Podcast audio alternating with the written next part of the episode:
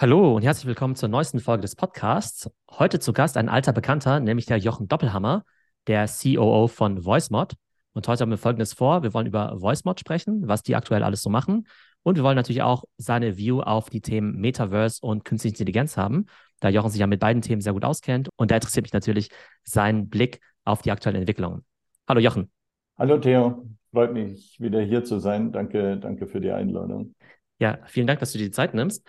Ähm, erzähl doch gerade noch mal unseren Zuhörern, was VoiceMod macht. Das letzte Mal ja schon ein bisschen her. Ich könnte mir vorstellen, dass sich vielleicht auch eure Produktroadmap ein bisschen verändert hat. Was macht denn VoiceMod aktuell? Unsere, well, wir machen eigentlich, eigentlich grundsätzlich immer noch das Gleiche, das wir schon seit, seit Jahren machen und Leute vor Jahren eher geschaut haben, was machen die eigentlich? Und jetzt verstehen die Leute es doch langsam wesentlich besser, vor allen Dingen Gen Z. Unser, unser, unser Slogan auf Englisch ist eigentlich wie Supercharge Your Voice. Ähm, wir ermöglichen es jungen Leuten, vor Dingen Gen Z, eben sich besser auszudrücken, ähm, ihre Identität äh, im Internet besser darzustellen. Und die Themen sind eben Self-Expression und Identity auf, auf Englisch, die da ähm, rumgeworfen werden. Und wir sind ein Tool, das es erlaubt, im Voice Chat in den Plätzen, wo die, die, jungen Leute heute im Internet so abhängen, eben wirklich ihre, ihren Audiokanal äh, aufzupeppen, wenn man so will. Zum einen mit Real-Time Voice Changing und es ihnen ermöglichen, jede Stimme anzunehmen, die sie äh, annehmen wollen. Und unsere größte Entwicklung in dem Umfeld war wirklich letztes Jahr als erste in dem Umfeld AI-Technologie in Real-Time wirklich anzubieten auf dem Massenmarkt. Und das ermöglicht eben noch eine ganz andere, äh, ganz andere Veränderung. Und auf der anderen Seite haben wir auch noch ein zweites Produkt, wo Leute wirklich ähm, Sound-Emojis, wenn man so will, oder Sound-Memes auch einsetzen in, in den Voice-Chats, um, um eben eine, eine stärkere Immersive Experience zu erzeugen oder auch einfach nur mit den, mit den Freunden gute Zeit zu haben und auch ein bisschen dieses Self-Expression and Belonging-Gefühl herzustellen, das man ja auch von WhatsApp-Gruppen kennt, wo Leute sich Stickers zuschicken, Stickers und Memes, die, wenn du nicht wirklich Teil der Gruppe bist und nicht wirklich in Teil der, der Kultur bist, dich eigentlich nur fragst, was bedeuten diese Memes eigentlich oder was bedeuten diese Stickers, die Leute sich dazu schicken. Das wird so diese, diese Insider-Culture. Und das Gleiche gibt es genauso inzwischen auch auf Audio und auf Sound. Und in welchen Apps werdet ihr am meisten genutzt? Und wie muss man sich das vorstellen? Ist es dann ein Plugin, was man zusätzlich zu einem, was nicht, äh, Zoom-Call oder einem Discord-Chat nutzt? Oder wie funktioniert das? Ja, gute Frage, danke. Ja, unser, unsere App wird hauptsächlich auf Desktop-Computern eingesetzt, sowohl Windows-PCs als auch jetzt haben wir vor kurzem eine Mac-Version rausgebracht und du installierst dir die App und nachdem du dir die App installiert hast, erzeugen wir auch auf dem, auf dem Computer ein virtuelles Mikrofon. Und dieses virtuelle Mikrofon oder Voice-Mod-Mikrofon, wenn du willst, kannst du dann in jeder belieblichen App wie Zoom oder Discord oder jeglichem anderen Video- oder Voice-Chat eben als normales Mikrofon äh, selektionieren. Damit haben wir Zugriff auf den Audiokanal, wir haben Zugriff auf äh, den Mikrofon-Input können dann den Audiokanal manipulieren und geben den dann an die, an die Applikation weiter. So funktioniert es. Und deine Frage eben, was sind die, die, die häufigsten Use Cases? Es sind sehr verschieden. Der größte mit Abstand, gerade in, dieser, in diesem Zielsegment, ist Discord. Äh, Discord ist über die letzten Jahre wahnsinnig gewachsen und ist wirklich eigentlich heute so der Platz, wo die, die Jugendlichen abhängen. Äh, vor allen Dingen in Amerika, aber eigentlich weltweit. Ähm, Discord hat die Möglichkeiten, ja diese Super-Communities, Mega-Communities zu managen, aber die, die Realität ist, was man gar nicht so genau sieht, auf Discord sind eigentlich, ich glaube, über 95 Prozent der Discord-Server, so heißen die, sind eigentlich kleine Gruppen von fünf bis zehn Leuten, wo wirklich Freunde abhängen, gemeinsam spielen oder einfach nur auch gemeinsam Hausaufgaben machen oder, oder irgendwelche solchen Sachen. Das ist mit Sicherheit einer der, der größten Use Cases. Aber dann gibt es massiv viele weitere von äh, den ganzen verschiedenen Spieleplattformen. Und da sind wir dann ja auch schon im, im Bereich, was ist ein Spiel, was ist ein Metaverse, bis hin zu VR-Environments wie VR-Chat, wo Leute wirklich teilweise den ganzen Tag abhängen und eine virtuelle Identität annehmen. Oder auch ein anderer sehr, sehr häufiger Use Case sind Streamers. Ähm, Streamers, die es einfach nur normal im Stream einsetzen, um eventuell Audioqualität aufzupeppen oder, oder andere Sachen zu machen. Aber mehr und mehr gibt es eben jetzt auch diese VTubers, virtuelle Streamers, die eben überhaupt nicht mehr ihre In-Real-Life-Identity preisgeben, sondern nur noch eine Pseudonym haben und über das bekannt sind und dementsprechend eben eine visuelle virtuelle und eine virtuelle Audio-Identität annehmen. Das finde ich jetzt spannend. Ähm, welcher Use Case ist denn, also auf der einen Seite, wenn ich mich jetzt mit Freunden unterhalte, kann ich mir eben vorstellen, dass ich vielleicht in irgendeinem Gaming-Kontext mir vielleicht irgendeine witzige Stimme machen möchte, die irgendwie nach, weiß nicht, Monster oder irgendwie sowas klingt. Ähm, jetzt hast du aber auch gerade den Use Case der zweiten Identität eben erwähnt, ähm, dass man vielleicht sagt, hey, ich bin vielleicht, ich habe, ich bin vielleicht ein Mann und habe eine männliche Stimme und möchte jetzt eine weibliche Stimme haben oder umgekehrt oder vielleicht auch einfach eine, eine ganz andere Stimme, vielleicht eine, die eher englischsprachig klingt. Ähm, welche Use Cases siehst du häufiger? Also, dass es halt quasi eher so witzig sein soll und ganz offensichtlich, also keine natürliche Stimme, oder dass man sich halt schon eine natürliche Stimme leiht, die man anstatt seiner eigenen benutzt? Mehr als häufiger würde ich sagen, ist, ein, ist eine gewisse Entwicklung und es hängt sehr stark vom Kontext ab. Ja, also sehr viel hat natürlich angefangen einfach über, über eher witzig und mit Freunden Spaß haben und das Ganze so einzusetzen. Aber die Use Cases werden zum einen über die virtuelle Identität, aber auch im, im Spieleumfeld gibt sich eben da sehr viele Möglichkeiten. Zum Beispiel ein sehr ernster Use Case, äh, den du angesprochen hast, ist Toxicity ähm, in, in vielen Spielen. Und wir haben zum Beispiel mit ähm, Spiele-Companies gesprochen, vor allen Dingen im First-Person-Shooter-Umfeld gibt es eine riesen Toxicity gegen äh, weibliche Spieler. So weit gehend, dass weibliche Spieler ähm, gar nicht den Voice-Chat benutzen, weil sie eben davor Angst haben, diskriminiert zu werden, etc. Jetzt stellt sich aber heraus, dass in diesen First-Person-Shooters also ohne den Voice-Chat du nicht wirklich auf dem gleichen äh, Niveau äh, spielen kannst wie die anderen. Und da gibt es eben uns als Lösung und da gibt es tatsächlich, gab sogar, habe ich vor kurzem auf, auf LinkedIn geshared, ein sehr witziges Video. Ähm, es gibt weibliche Spieler, die auf sehr hohem Niveau spielen und eine davon, die auch Content Creator Streamer ist, hat dann Voice Mode benutzt und ist in ein Spiel eingestiegen mit einer männlichen Stimme.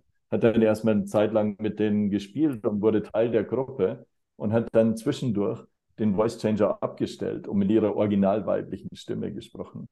Und der Effekt ähm, ist zum einen extrem witzig, aber zum anderen auch sehr ernst zu nehmen, wenn man dann sieht, äh, was passiert und, und welche Toxicity äh, weibliche Spieler da ausgesetzt werden. Also sind wirklich diese, diese ernstzunehmenden Use Cases. Das gleiche passiert aber dann auch in Immersive Gaming Experiences. Äh, wir sprechen jetzt mit ähm, Spieleentwicklern, die wirklich den Voice Chat stark integriert haben und die wirklich dahin gehen und sagen, wir wollen, dass, wenn die Spieler diese Charaktere annehmen und in einem Multiplayer-Umfeld, dass es wirklich eine Immersive Gaming Experience gibt und diese Spieler dann auch die Originalstimme von dem, von dem Player im, im Spiel annehmen können. Und wäre es jetzt auch denkbar, dass ich jetzt zum Beispiel einen sehr starken Dialekt habe und möchte jetzt gerne auf Hochdeutsch sprechen oder streamen oder vielleicht kann ich gut Englisch, aber bin irgendwie kein Native Speaker und hätte jetzt irgendwie gern ein perfektes Oxford-Englisch, äh, ja, ein Podcast quasi.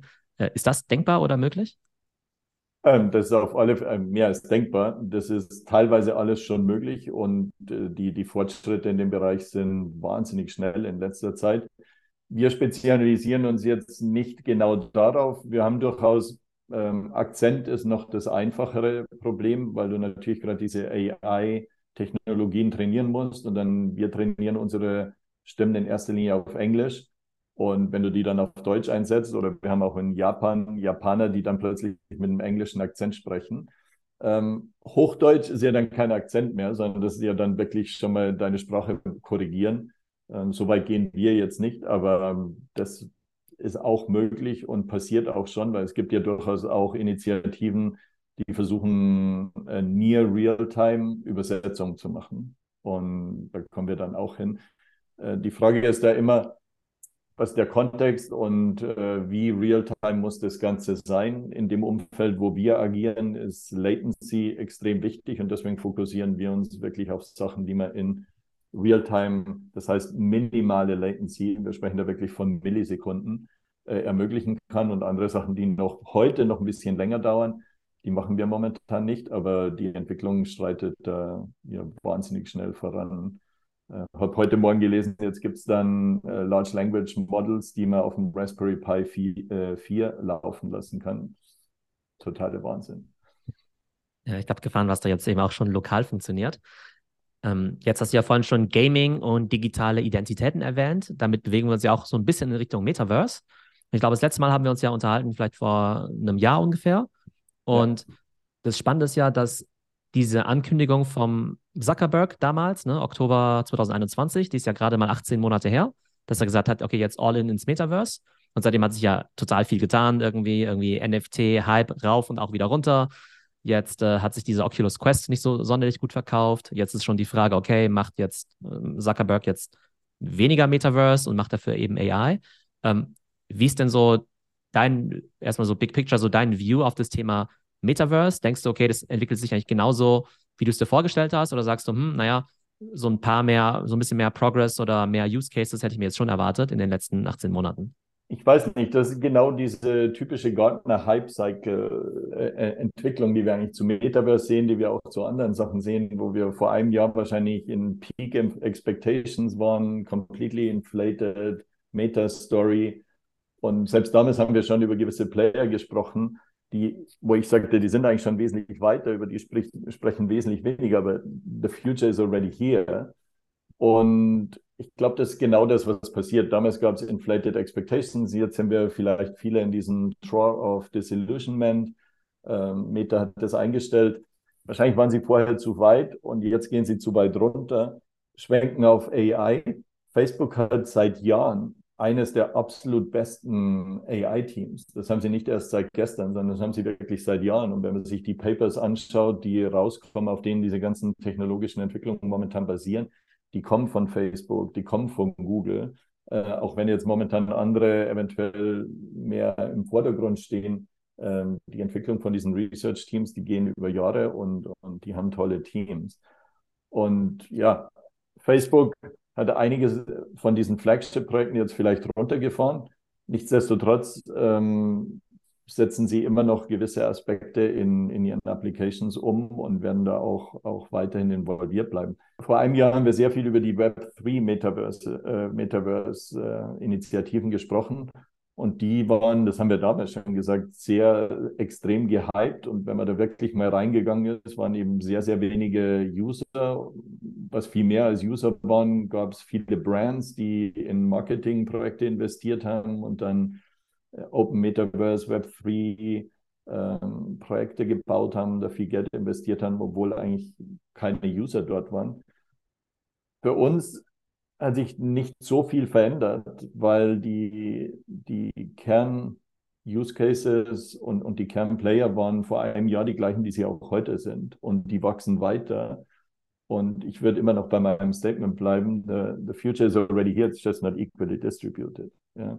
Roblox wächst massiv und, und die Fortschritte, die sie machen und jetzt auch noch mit Gen AI obendrauf, ist die ganze Entwicklung noch schneller, noch massiver. Insofern sehe ich die, die Tendenz eigentlich äh, gleichbleibend. Nur das ganze Noise und, und Hype rauf und runter ist vielleicht ein bisschen weg. Und hat jetzt ein neues Thema mit AI gefunden. Ich meine, das ist natürlich auch immer die Frage, wie du jetzt eben Metaverse definierst. Das ist ja ohnehin total schwammig. Ähm, ja. Du kannst halt sagen, das sind also digitale Welten wie jetzt eben Gaming und Roblox. Dann könntest du halt sagen, okay, das boomt total. Wenn du halt sagst, ähm, Metaverse ist eben primär Web 3 und dann kaufst du und verkaufst irgendwie Token und kaufst digitale Grundstücke und Affenbilder und so weiter, dann, also nicht, hat sich dieser Use Case vielleicht jetzt nicht so unbedingt erfüllt. Ich glaube, VR ist ja auch eher ein Thema, was eher ähm, langsam eben abhebt. Da stellt sich aber für mich die Frage, sozusagen, wie groß dieses Metaverse ist, ja, weil du könntest argumentieren, okay, also wenn du super bullish bist, dann sagst du, okay, Metaverse ist halt das neue Internet, alles ist irgendwie Metaverse, weil wir bewegen uns halt irgendwie im, ne, irgendwie digital und dadurch, dass wir das immersiver bekommen und so weiter und dann auch da mehr oder weniger drin leben im Metaverse und digitale Güter kaufen und so, ist irgendwie alles Metaverse. Oder du könntest sagen, naja, Metaverse ist irgendwie eine Subdomain von Gaming im weiteren Sinne Und Gaming ist natürlich ein gigantischer Markt. Und das heißt, irgendwie eine Subdomain von Gaming ist dann immer noch groß, aber es ist jetzt halt irgendwie vielleicht dann nur ein Milliarden-Dollar-Markt, aber eben kein Multi-Trillion-Dollar-Market. Also, wo würdest du es jetzt ansiedeln, wenn du jetzt sagen würdest, okay, äh, Metaverse ist irgendwie so, ich sag mal, so Roblox und Co. versus das ist jetzt das neue Internet und die neue Megatechnologie? Ich weiß nicht. Ich würde es vielleicht ein bisschen anders beschreiben. Wenn wir uns die Entwicklung vom Internet anschauen, war es am Anfang Text, ja, dann kamen irgendwann Bilder dazu, dann kamen irgendwann Videos dazu und noch mehr Video, audiovisuell. Und wenn wir das Ganze halt einfach weiterentwickeln, was wir jetzt sehen, sind wirklich, das waren vor allen Dingen asynchrone äh, Experiences. Und mit der ganzen Entwicklung, mit dem ganzen Speed und Power an, an CPU, an Compute und Bandwidth, haben wir halt jetzt wirklich die Möglichkeit, Real-Time Immersive Experiences zu erzeugen. Ja?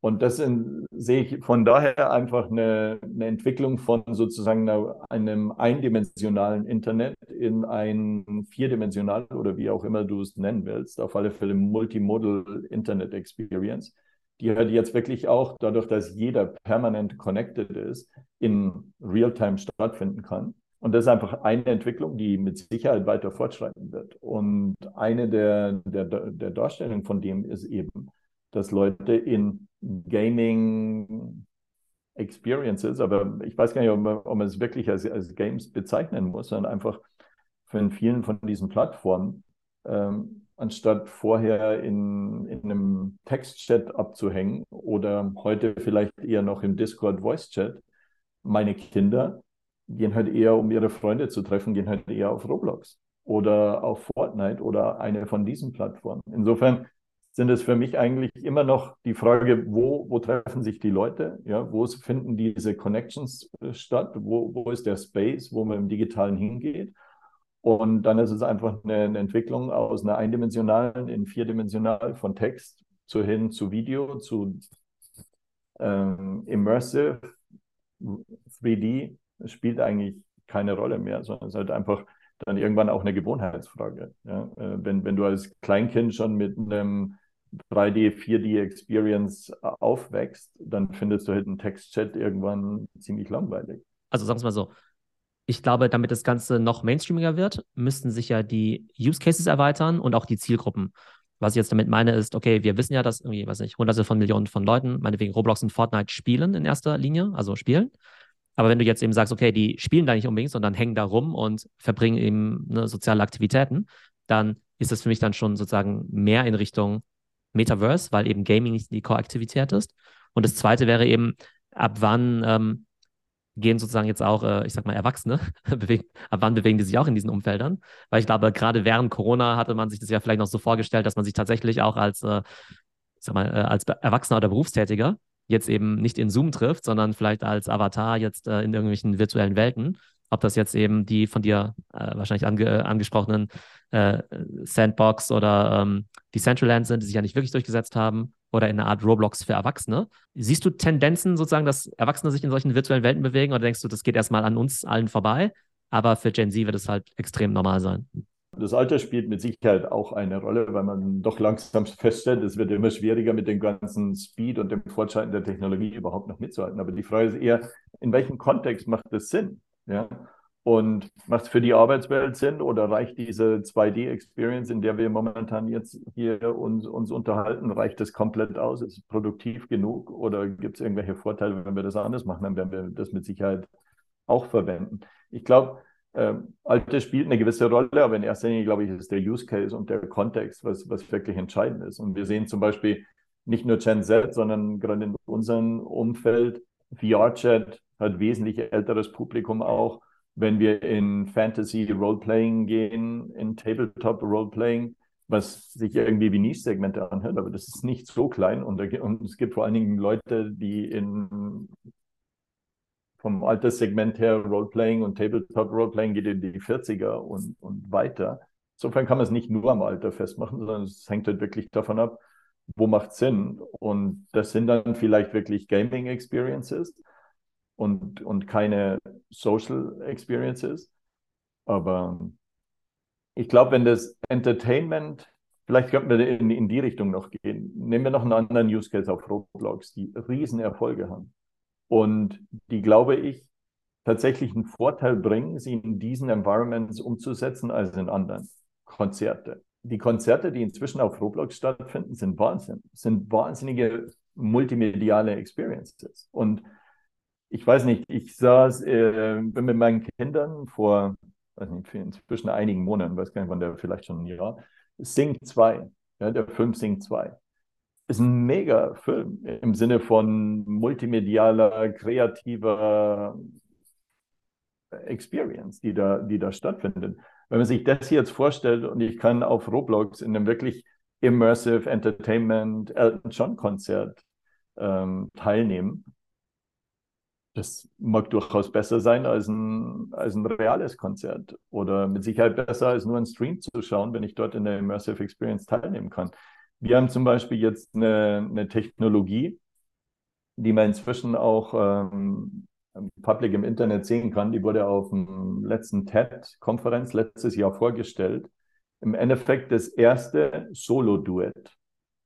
Solo-Duett steht ein Künstler auf der Bühne, singt mit zwei, mit, hat zwei Mikrofone in der Hand, singt auf einem Mikrofon mit seiner eigenen Stimme und auf dem anderen Mikrofon singt er mit der Stimme von dem Fall Holly Herndon, die neben ihm sitzt und deren Stimme wir geklont haben für eine Sing-to-Singing-Technologie und singt dann mit beiden Mikrofonen gleichzeitig ein Duett.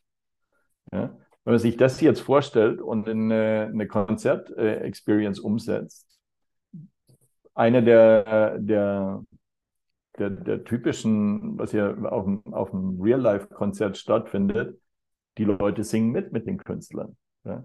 Jetzt stell dir das mal vor, du kannst mit dem Künstler mitsingen mit der richtigen Stimme. Wir können dich auf Autotune auch noch äh, vernünftig singen lassen. Du kannst plötzlich ein richtiges Karaoke machen und, und jeder kann wirklich toll beim, beim Karaoke rauskommen.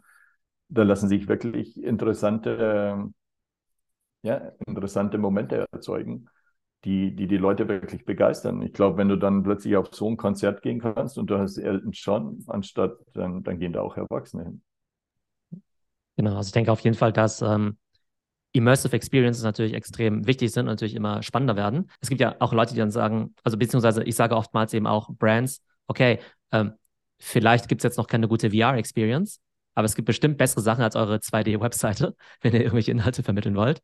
Und ich glaube, das wäre erstmal so dieser ähm, Zwischenschritt, den man da gehen sollte. Das ist halt Immersive Experience, glaube ich. Die VR-Headsets ja. gehen auch weiter.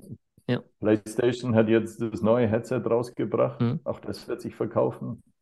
Ja. Ähm, Content ist King. Wenn es erst genügend interessante Anwendungen gibt, dann werden die Leute das auch verwenden. Genau, und ich glaube, am Ende ist es immer schwierig zu sagen, ob jetzt eine, eine, hat sich eine Technologie durchgesetzt, ist sie gefloppt, ja oder nein. Hängt ja immer ganz stark auch mit den Erwartungen zusammen. Weil ähm, ich glaube zum Beispiel, du kannst im VR, kannst du, ich glaube, wenn du jetzt eine Milliarden-Dollar-Company bauen möchtest, ähm, oder meinetwegen jetzt äh, PlayStation jetzt irgendwie x Millionen VR-Headsets verkauft, dann ist es für die ein großer Erfolg und die Leute, die das spielen, denen macht es wahrscheinlich auch viel Spaß. Aber ich glaube, wenn du die Erwartung hast, ich kann jetzt eine Multi-Trillion-Dollar-Company draus bauen, ähm, so wie vielleicht Meta das vorhat oder vorhatte, dann ist es natürlich relativ schwierig umzusetzen. Ne, also ich glaube, das ist auch mal so eine Perspektive, wie, wie groß das Ganze werden soll.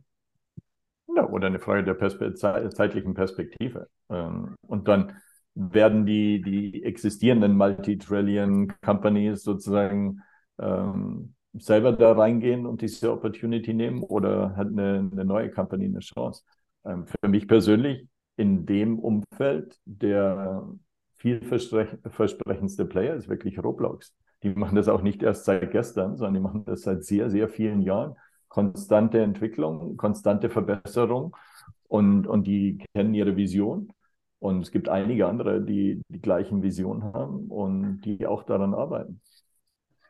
Also eine, ich sag mal, Metaverse-These, die ja im Roblox oder auch Fortnite-Kontext ja sich bewahrheitet, ist ja das ganze Thema digitale Identität. Das heißt, wir wollen Avatare haben, wir sind auch bereit, für digitale Güter eben zu zahlen, eben Skins und so weiter. Das ist ja ein sehr florierender Markt und es funktioniert ja auch. Jetzt im NFT-Kontext kamen ja zwei Sachen noch dazu, dass man gesagt hat, okay, ähm, vielleicht sollte das Ganze dezentralisiert sein, vielleicht ne, sollen diese Güter handelbar sein. Und dann kam ja noch die Idee rein, naja, ähm, ist meine digitale Identität in Form von so einem Affenbild irgendwie eine halbe Million Dollar wert, ja? Das sind ja nochmal ganz andere Themen. Ähm, dieses Thema decentralized und irgendwie NFT, würdest du sagen, nach wie vor wichtig oder würdest du sagen, naja, also dem Roblox-User ist eigentlich vollkommen Schnuppe, ob das ganze Ding jetzt centralized oder decentralized ist. Der will einfach damit spielen, der hat halt seine 10 Euro ausgegeben und dann ist es auch wieder gut. Ähm, oder denkst du, dass, diese, dass dieses Bedürfnis nach äh, Portabilität, Interoperability und auch, äh, ich sag mal, Tradability nach wie vor vorhanden ist? Boah, das sind, sind viele Fragen. Du hast ja zum Beispiel innerhalb Roblox gewisse Portability zwischen den Spielen innerhalb, die auf der Roblox-Plattform stattfinden. Insofern könnte sagen, hey, solange das groß genug wird, ist das ausreichend. Wir sehen jetzt schon, und, und da gibt es auch Bewegung, ähm, sobald du wirklich diese virtuelle, virtuellen Identitäten annimmst und das nicht nur einfach ein Spaß ist, sondern wirklich deine Virtualität. Eventuell du baust eine Pseudonymity drumherum auf, also wirklich eigentlich eine Identität, die auch bekannt ist, nur keiner weiß, wer im, im echten Leben dahinter steckt. Dann willst du die ja eventuell schon in gewisse verschiedene Plattformen mitnehmen. Ne? Dann willst du auf deiner Streaming-Plattform bei Twitch die einsetzen oder genauso auf VR-Chat. Und gerade bei VTubern in unserem Team haben wir zum Beispiel eine Person, die ist selber, hat eine virtuelle Identität, über die sie auch bekannt ist. Und sie ist über die bekannt als Streamer und sie ist über die bekannt in ihrer VR-Chat-Community und hat ihre äh, visuelle und ihre Audio-Identität und nimmt die dort auch mit hin. Die kann sie natürlich heute nicht mit auf eine Roblox-Plattform oder auf gewisse andere Plattformen bringen. Das ist mit Sicherheit eine, eine Limitierung. Verbinden sich viele Fragen, aber ich glaube, der Aspekt äh, Dezentralisierung und Identität spielen eine riesige Rolle, vor allen Dingen, wenn wir uns jetzt äh, eventuell ein bisschen auf ein anderes Thema umschwenken. Ich will dich nicht umschwenken, aber für mich ist die Verbindung dort AI.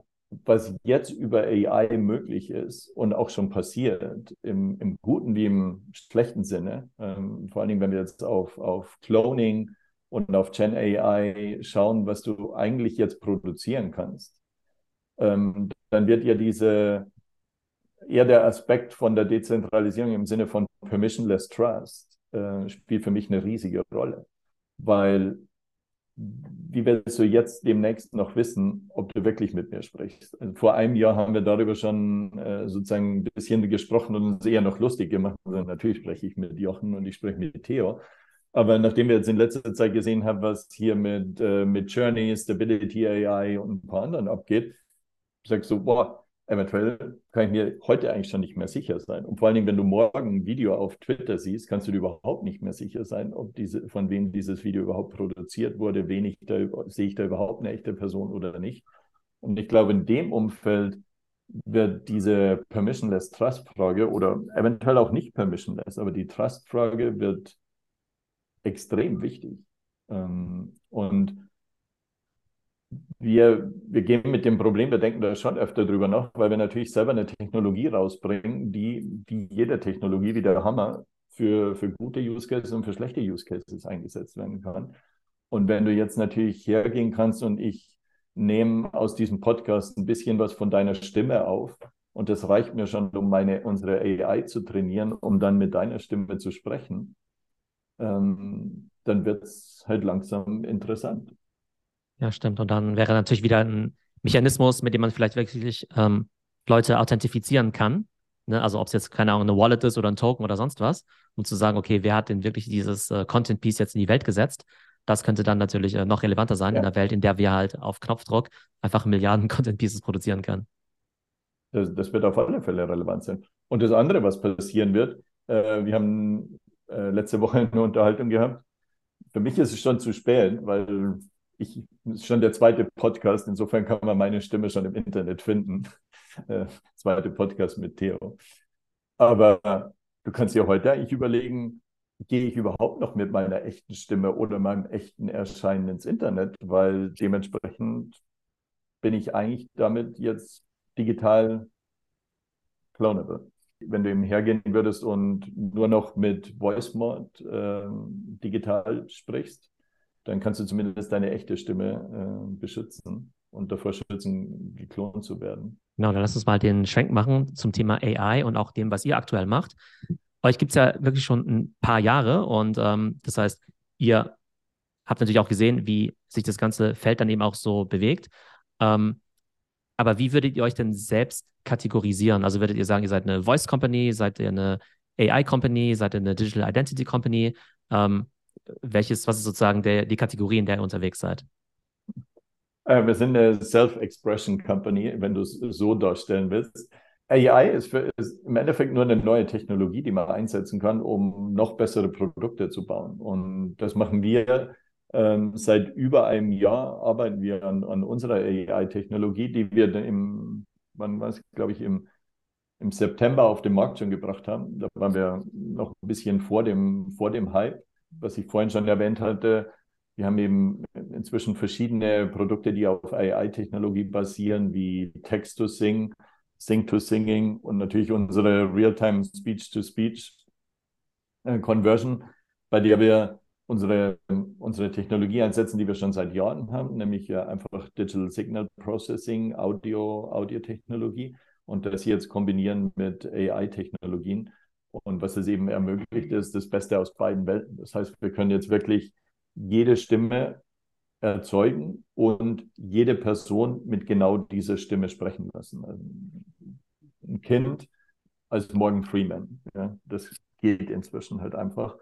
Und genauso in jede andere, andere Richtung. Und dann das Ganze noch über, über Audioeffekte und sonstige Effekte kann man das eben noch äh, bereichern und noch interessanter machen und auch noch flexibler, weil AI-Technologie momentan zumindest nicht direkt sehr parametrisierbar und sehr flexibel ist.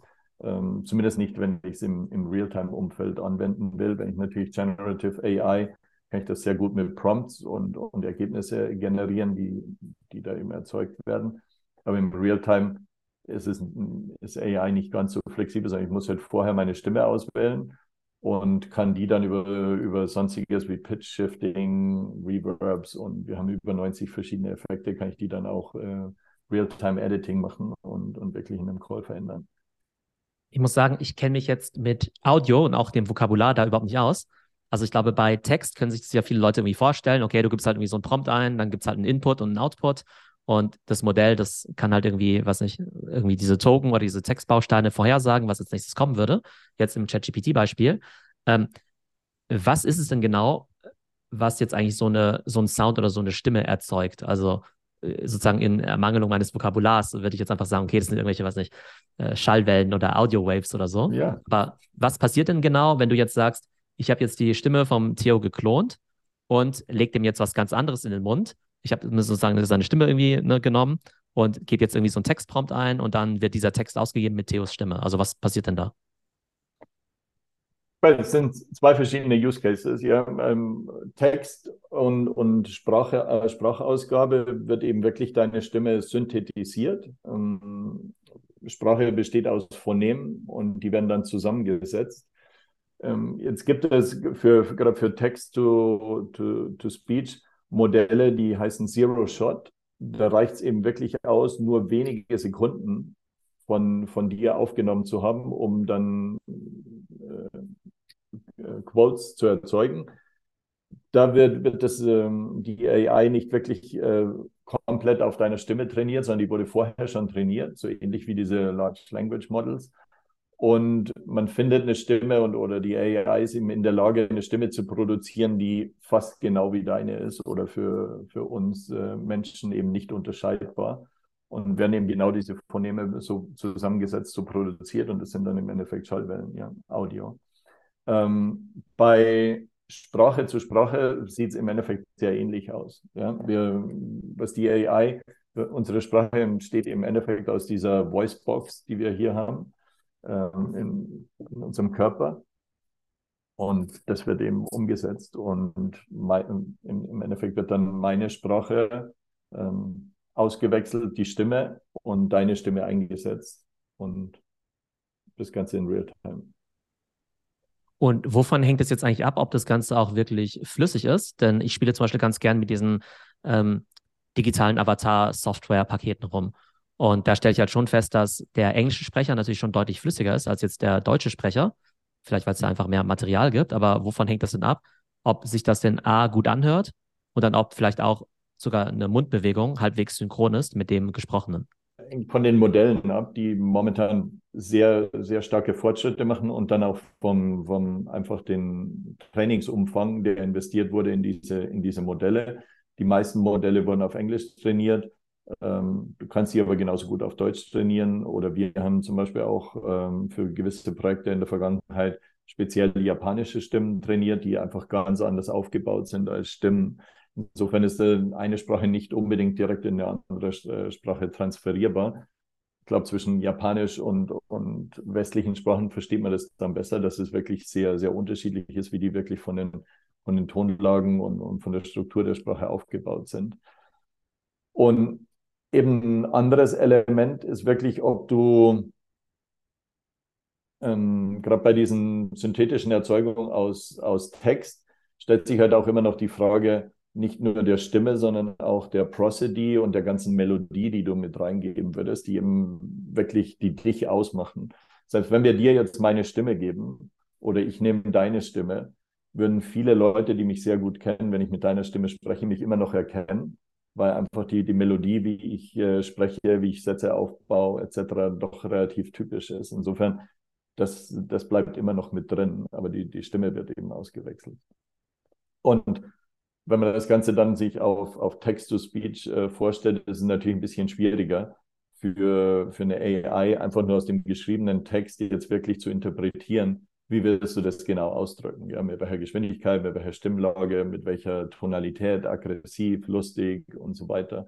Aber das wird eben auch immer, immer besser, weil das kannst du natürlich auswählen und diese ganzen verschiedenen Tonlagen kann man trainieren und dann die, die Ergebnisse, die es ja wirklich jetzt in den, muss fast sagen, in den letzten Wochen äh, gab, weil, weil die Entwicklung wirklich inzwischen von Woche zu Woche geht, äh, die Ergebnisse sind, sind wirklich extrem mindblowing. Ja. Also auch Wahnsinn, finde ich auch der Speed, äh, mit dem es vorangeht. Und selbst wenn es eben heute Apps gibt, von denen ich sage, okay, das ist ja bestenfalls eine, also nicht 70% Version von dem Ergebnis, was ich eigentlich haben möchte, glaube ich, kann man sehr stark davon ausgehen, dass es schon sehr bald äh, dann eher auf die 90% gehen wird. Ja, also was mich selber, bin ja inzwischen viele, viele Jahre in, in, in Tech was mich die letzten Wochen, Monate selber am meisten beschäftigt, ist eigentlich der, die Geschwindigkeit der Entwicklung. Also man hat vieles vorher gesehen, aber diese Composability und um wie schnell sich das jetzt wirklich weiterentwickelt, ist für mich extrem beeindruckend. Und, und wie glaube, du sagst, wenn sobald etwas möglich ist und die Leute dann sagen, ja, aber das ist noch nicht wirklich toll, egal. Ja. Wie lange wird es noch wirklich äh, dauern, bis, bis einfach die Qualität den, den nächsten Level erreicht? Ja, ich glaube, ein starker Faktor sind natürlich auch diese ganzen APIs, dass ähm, ne, jetzt ja im Prinzip aktuell ja jeder irgendwie einen Chatbot einbinden kann durch die OpenAI-Schnittstelle oder dass ja auch relativ einfach ähm, dich an Stable Diffusion andocken kannst, um dann eben deine ja, ähm, Text-to-Image-Apps ähm, dann eben auch zu bauen. Wie ist das im ich sag mal, im Soundbereich, im Audiobereich, gibt es da auch so dominante Modelle, vergleichbar jetzt mit einem ja, GPT-4 zum Beispiel, auf die man dann aufbauen kann? Und trainiert ihr eure eigenen Modelle oder ähm, sitzt ihr auch auf einem bestehenden Modell obendrauf? Nee, wir haben, wir haben unsere eigenen Modelle, weil der, das Umfeld oder der, der, die Anwendung eben von Real-Time Speech-to-Speech sehr speziell. Die ist jetzt nicht so im, im Mainstream. Da gibt es nicht ganz so viel Research. Das haben wir also wirklich selber entwickelt und, und umgesetzt. Und ist unsere komplett unsere eigene Technologie. Ich glaube, ein anderer Faktor, der wirklich hinzuspielt, sind nicht nur die APIs, sondern dass im AI-Umfeld ist einfach eine wahnsinnig starke Open Source und Open Sharing Community gibt, dass viele der Papers, selbst von, was wir vorher angesprochen haben, viele von den Research Papers äh, wurden von Google, Meta, Microsoft Mitarbeitern geschrieben äh, und publiziert. Und jeder kann darauf eben aufbauen, die nächsten, die nächsten äh, Iterationen machen und dann wirklich es eher darum geht, diese ganzen Research Papers umzusetzen und zu trainieren.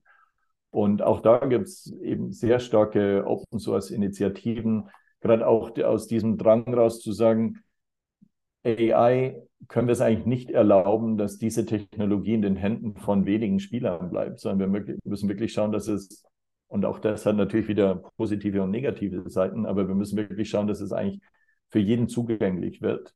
Ähm, Und, und das ist sehr wichtig. Deswegen ist diese ganze Open Source und Open Developer Community, Open Sharing Community sehr stark. Und ich glaube, das trägt sehr stark zu dieser, zu dieser Beschleunigung bei, dass es ein sehr, sehr offenes Sharing gibt. Und ja, einige Technologien, die wir einsetzen, kommen auch aus dem Umfeld. Wir contributen auch selber dazu.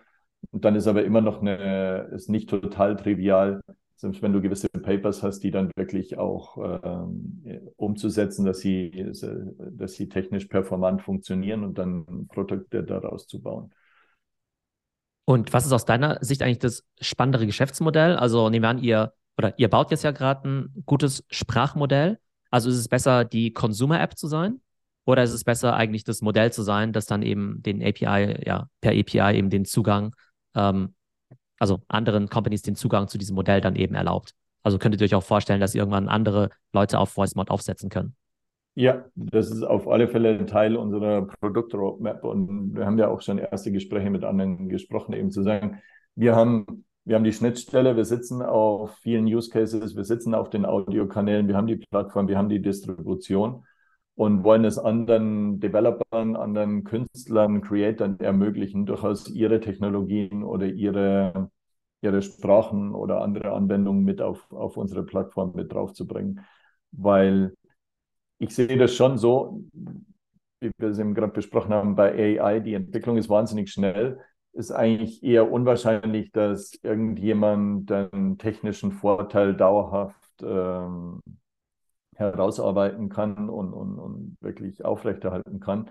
Die Entwicklung ist dazu schnell, sodass die, die, der Vorteil wirklich darin ist, ähm, das Produkt zu bauen und die, die User Experience und für, für, die, für die User ein Login und eine tolle Value Proposition anzubieten, um deren Bedürfnisse abzudecken, ist schon ein sehr starker Vorteil.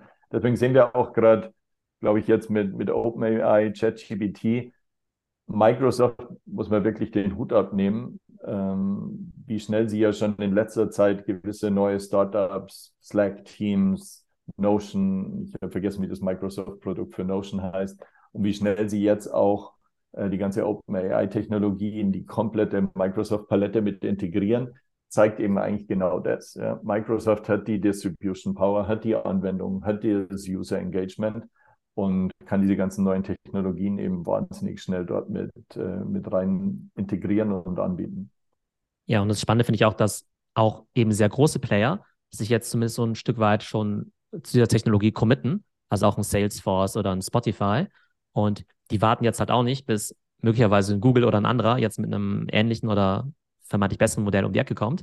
Und ich glaube, das ist halt das, was viele Leute gerade ein bisschen unterschätzen, dass sie halt immer diesen Wettbewerb Google versus Microsoft eher auf dieser Ebene sehen, okay, wer hat das bessere Chatbot-Interface oder ist BART dann besser als ChatGPT? Aber ich glaube, das viel Spannendere ist ja, in wie viel Tausenden von Apps bin ich eben mit meinem Sprachmodell eben integriert und inwiefern kann ich dann eben ein großes Ökosystem aufbauen. Ja, und, und wie bringe ich vor allen Dingen die, die ganzen User, Leute, die ja heute schon Probleme damit haben, neue Technologien überhaupt mit in ihren Ablauf zu integrieren in der Arbeitswelt? Ähm, lerne ich jetzt eine komplette neue App oder habe ich plötzlich dann eine, eine Funktion mit integriert, die mir ein, Template vorschlägt. Vorher war es halt ein, ein vorgeschriebenes Template und jetzt ist, kommt es plötzlich dynamisch, wo ich noch irgendwie sagen kann, was ich eigentlich genau will und es wird mir reingeschrieben. Und ich merke eigentlich überhaupt nicht, dass es AI-Technologie ist oder keine. Das ist ja vielen, der Mehrheit der User eigentlich im Endeffekt egal. Ja, genau, das ist denen ja auch bei TikTok ja auch egal, wo die Recommendations genau herkommen oder wie diese Filter genau funktionieren, solange sie eben ihren Zweck erfüllen. Ähm, ich glaube tatsächlich auch nochmal, um vielleicht auch den Bogen zu schließen, ist, also wir haben ja über AI gesprochen und das Metaverse und es wird ja manchmal so ein bisschen jetzt gegeneinander gestellt, insofern von wegen, okay, das eine war vielleicht der Trend von 2022, das eine ist der Trend von 2023 oder vielleicht auch so, okay, wo fließen jetzt die Ressourcen rein?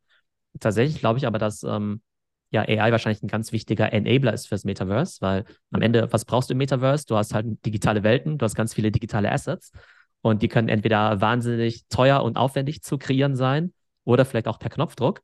Und du hast ja vorhin angesprochen, auch, auch mit Roblox. Ich habe bislang nur diese Demo gesehen von diesem Generative AI-Feature. Das ist halt ja. halt der Wahnsinn. Da tippst du halt irgendwie ein, das Auto soll die und die Farbe haben, soll sich bewegen, es soll regnen im Hintergrund. Und dann siehst du halt schon sofort, wie dein, ich sag mal, Natural Language Prompt umgesetzt wird, dann eben auch in Computercode und sich dann in Echtzeit dann eben auch das Environment von diesem Game eben ändert. Und auch wenn du jetzt irgendwie an Avatare denkst, an Non-Player-Character, mit denen du dann vielleicht auch Dialoge führen möchtest, vielleicht auch mit ChatGPT, ähm, das ist halt Wahnsinn. Und am Ende steht und fällt ja so eine Metaverse-Experience mit dem Content. Und wenn wir da jetzt eben durch Gen AI eben so eine Content-Explosion dann äh, erleben können, dann glaube ich, kann das das ganze Thema ja, Metaverse einfach auf ein ganz anderes Level heben, als vielleicht noch wir es vielleicht vor zwölf Monaten gedacht hätten, wenn wir uns eben vorstellen, dass ganz viele, also wenig talentierte Leute auf der Welt ganz mühsam Asset für Asset per Hand kreieren müssen. Ja, ich glaube, das ist ein perfektes Summary von dir. Das sehe ich ganz genauso. AI ist ein Riesen-Enabler von Metaverse und löst auch noch ein anderes Problem, das wir vorhin angesprochen haben. Äh, du gingst in eine, einige dieser Web3 Metaverse VR-Plattformen und es war niemand da, mit dem du sozial interagieren konntest plötzlich sind diese ganzen Räume alle voll mit Charaktern und wer weiß, ob das NPCs sind oder, oder Real Players. Ähm, wer kann das noch unterscheiden? Ja? Ähm, du kannst dich inzwischen, würde ich sagen, diese AI, ChatGPT oder diese ganzen ähm, Interaktionsagenten für einen Großteil der Leute kannst du das heute ja eigentlich gar nicht mehr unterscheiden, ob du, ich würde sagen, viele bestehen den Turing-Test inzwischen. Vielleicht nicht für jeden, aber für einen Teil der, der Leute bestehen viele dieser Eyes inzwischen den Turing-Test und du kannst eigentlich nicht mehr sagen, ob es ein Mensch ist oder, oder Maschine, je nachdem, welche Unterhaltung du führen wirst. Und wenn du dann im VR-Chat, Sandbox, Roblox oder auch irgendwo bist, was macht es für einen Unterschied? Genau, also von daher glaube ich, ähm, es wird eine Enabling-Technologie sein oder vielleicht auch ähm, ein ganz wichtiger Teil von so einem Flywheel, was dann eben in Gang gesetzt wird und dann eben eine, ja, auch eine Positivspirale wahrscheinlich für ganz viele Technologien äh, in Gang setzen kann. Genau, vielleicht noch abschließende Frage, was gibt es vielleicht noch andere, was nicht, spannende Trends, die du gerade so im Auge hast, die vielleicht nicht so offensichtlich sind oder hast du irgendeine spannende Prediction für den Rest des Jahres? ähm, eine gute Frage. Nee, ich bin eigentlich versuche irgendwie nur auf dem Laufenden zu bleiben und das äh, fällt schon schwer genug zwischen dem, was wir selber laufen dann auf den Markt bringen und was momentan in, in unserem Umfeld passiert. Ähm, glaube, das ist, ist ein sehr interessantes Jahr und ich habe tatsächlich keine, keine Prediction, außer dass wahrscheinlich alles, was wir uns momentan vorstellen können, vielleicht doch ziemlich schnell Realität wird. Genau, wahrscheinlich deutlich schneller als gedacht. Und ähm, genau, und vielleicht noch als Tipp für uns, also jetzt nicht Gamer, die jetzt VoiceMod ausprobieren wollen, was ist der beste Weg, das zu machen, um das jetzt zum Beispiel in einem Zoom auszu auszutesten? Sehr einfach. Auf unserer Webseite voicemod.net die App runterladen. Gibt es für Mac, gibt es für Windows, ähm, wird installiert. Mikro auf Zoom das Mikrofon, VoiceMod Mikrofon auswählen und fertig. Und ihr könnt mit, äh, wir haben dann im, im Gratisangebot äh, ein, zwei AI-Stimmen, die könnt ihr mal ausprobieren. Und eine davon ist The Narrator, ähm, die einem sehr bekannten Schauspieler sehr ähnelt. Ist eine der, der erfolgreichsten Stimmen und dann in der, in der bezahlten Version gibt es noch wesentlich mehr. Und demnächst kommen einige, einige interessante Stimmen, die wir auch aus Partnerschaften mit sehr bekannter IP. Ähm, es hat uns einige Zeit gekostet, mit denen einen Deal hinzubekommen können demnächst auch äh, bekannte IP als Stimme anbieten. Und, und Soundboards wird auf alle Fälle interessant. Und selbst, selbst wenn man nicht als ein berühmter Schauspieler äh, äh, sprechen will, wir haben ein Setting, das heißt, äh, oder zwei Voice Enhancer und Custom Pitch. Und die sind auf alle Fälle auch äh, sehr gut für einen regulären Zoom-Call, weil man seine Stimme eventuell ein bisschen adaptieren kann. Wir hören uns ja alle Du als Podcaster bist es wahrscheinlich gewöhnt, dass du dich anders hörst auf dem Recording. Ähm, andere Leute mögen das nicht so gerne und das liegt einfach an unserem physischen. Wir hören uns selber mit dem Kopf anders als das Recording und das kann man über, über unseren Custom Pitch adaptieren. Und über Voice Enhancer kannst du einfach auch so, ich nenne es immer einen Loudness-Button, wie auf den guten alten Stereoanlagen, wo du auf diesen Button gedrückt hast, Loudness und plötzlich klang alles irgendwie viel besser. Äh, so ähnlich ist unser, unser Voice Enhancer aktivierst den einfach und klingst immer noch wie Theo, aber irgendwie vom Volumen her und von der Stimme klarer und noch solider. Ja, sehr gut. Muss ich gleich mal ausprobieren. Genau, dann vielen Dank auf jeden Fall für deine Zeit und für das spannende Gespräch. Ich glaube, wir haben hier einen super ja, Rundumschlag machen können über die Themen Voice, AI und eben auch das Metaverse. Und ähm, genau, bin schon sehr gespannt, wo die Reise hin äh, langgehen wird für den Rest des Jahres. Danke, Jochen. Ich auch.